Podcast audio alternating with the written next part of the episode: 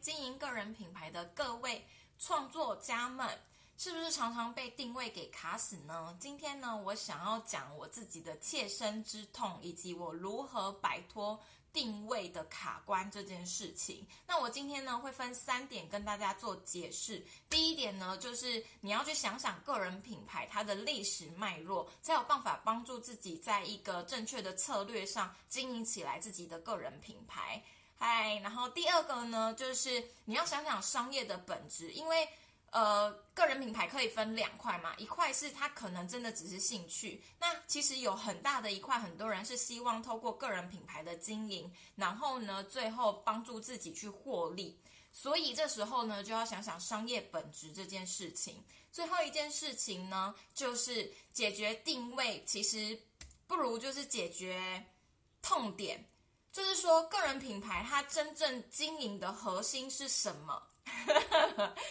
那你就要去想想这件事情。那想通了这三件事情呢，就可以帮助你解决一直以来被定位卡住的事情。那大概跟大家讲一下我自己本身的历史，就是我从二零一八年就开始研究网络行销。那后来呢，我开始经营个人品牌。其实最刚开始是希望可以卖自己的课程，以及卖。嗯，就是部落格去做部落格行销，然后做联盟行销。可是我却卡住了非常多的点，然后甚至到后来，我本身是一个非常爱创作的人，却也卡住了。所以我觉得，呃，我一直以来，我你们可以去看这一支影片，就这支底影片里面，他有讲到说。我真的觉得我会被定位给害死，因为我从二零一九年十一月开始让自己的个人品牌顺流啊，就是因为我开始去理解了历史脉络这件事。我那时候想要重新振作，然后开始经营个人品牌，然后从我自己 FB 的个人分页开始之后，反而呢帮助我把我本来部落格卖不出去的课程给卖出去了。就是有一天早上我醒来，然后就发现，哎，我竟然莫名其妙进账了，快要。六千块的样子，哎，三千块，三千块。然后那时候我就才突然去回想说，为什么我明明现在反而没有定位，只是经营个人品牌，却经营起来了。后来呢，我去看了一些有关定位的书籍，我开始能够理解那一些脉络。就是我早上的时候突然想通了一个点，就是。很多人呢，在想要学习一件事情，尤其是像个人品牌啊，或网络行销，你会有这样子的想法，可能是你看过了某一些大师，或者是某一些课程，给你了这样子的启发，所以你去做了这样子的事情。可是你没有想过的是，他给你的这些方法，其实是他尝试过了，在他历史条件下可以成立这件事情，所以。个人品牌这件事啊，其实你去看很多的书籍呀，他在讲定位的时候，你会发现说，个人品牌是最近很新的事情。那之前大家在讲定位跟品牌，大部分都是否公司的，所以否公司的时候，后面其实背后的资源条件跟现在的市场状况，已经跟那时候大家归纳出来说，你应该要有定位这件事情是完全不一样了。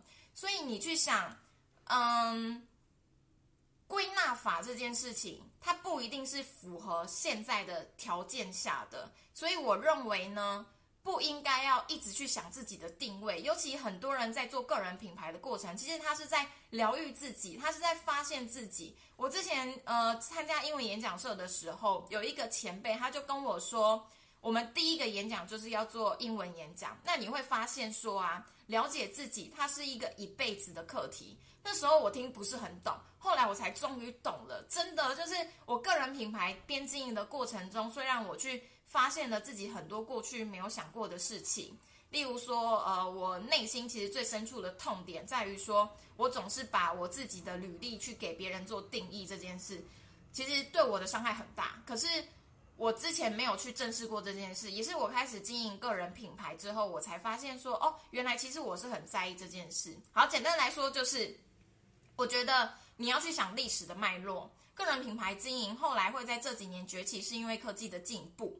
那过去的方法，如果它是否公司的，就不适用在我们现在个人的资源条件以及现在大家想要做艺人公司的这件事情上。第二个就是你要去想商业的本质，商业的本质其实是你提供一个价值给别人之后，别人心甘情愿的把金钱给你做成是一个交换嘛。那假如说真正重要的事情是商业本质是价值，那你要想的事情确实是你的个人品牌能够带给别人怎样子的价值。那你可以想一件事情，如果你一直卡在定位的话，那定位这件事情，你自己的定位这件事情，能够帮助别人拥有价值吗？假如你把自己的定位给做好了，真的可以带给别人价值，那我没有任何的意见。可是呢，很多人在思考定位的时候，都在想自己，想自己到底应该怎么做才可以让人家觉得自己很厉害，然后想自己应该要怎么做，看起来才非常的装逼，然后好像可以吸引别人来，就是羡慕自己。那这件事情。并不是真正的提供价值，所以我早上呢才会非常的有感一件事情，就是解决定位，你不如去解决别人的痛点，解决别人到底真正现在需要的是什么。像我现在为什么在这里录这个影片，是因为我自己从二零一八年经营网络以来，我发现定位这件事情真的是。非常的卡关，然后后来因为我也开始做咨询，我现在每天大概会找一个人，然后看他个人品牌经营的状况怎么样，然后我去给他一些意见。我发现非常多人哦，连开始剖文都还没开始剖，他就已经用定位卡死自己的。那我昨天跟我的一个伙伴在聊天的时候，他也说就是。嗯，他觉得说自己没有什么价值，可是其实他自己会的东西是很多。他又创业，然后他又当一个护理师，然后他会非常多就是保健食品相关的知识。他就一直去跟那一些他接触到的医生们去做比较。我就说你就是一个护理师啊，你为什么要一直去跟医生做比较呢？那重要的应该是今天你。发了一个口罩相关类型的影片，结果那个影片真的帮助到了一般的庶民们。那这些庶民不就是你很想要服务跟去跟他们亲近的对象吗？你就有办法提供给他们价值啊！所以不要再去想什么定位了。通常呢，定位这件事情是你真正的给别人价值之后，别人来定位你的事情。最后一点呢，就是解决呃个人品牌它的真正核心是什么东西，就是。嗯，不知道大家有没有看过一种 FB，就是他如果来加你好友，然后你就发现说，哎，他的版面全部都是在 PO 手表，或者是有的防重。你去加他的 FB 之后，你就发现他的所有版面都在 PO 哦，最近又有什么最好的物件？可是问题是，那个物件跟我有什么关系？我今天为什么要看你呢？现在物件有这么多嘛，我并不缺在你这个平台、你这个个人品牌上。去看到到底有什么物件，可是我今天为什么社群会这么的流行？就是因为其实大家非常喜欢看别人的生活是什么，然后大家很想要了解别人现在正在做什么事情，然后有什么有趣的事情。这件事情其实它就是真实。在二零二零年的时候，Gary V 他也是一个网络行销的大师嘛，他就有说到一件事，就是接下来二零二零年之后最重要的东西就是真实。那个人品牌经营，它要怎样才能够真实？怎样才能够去展现自己？你是一个人，你不是一个机器，你也不是一家公司，而是你一个人。然后你去透过展现自己的过程中，展现自己的价值观的过程中，去帮助别人找到可以帮助别人的点。这其实才是个人品牌最核心的一件事。所以我常常在跟我的朋友、跟伙伴们讲说。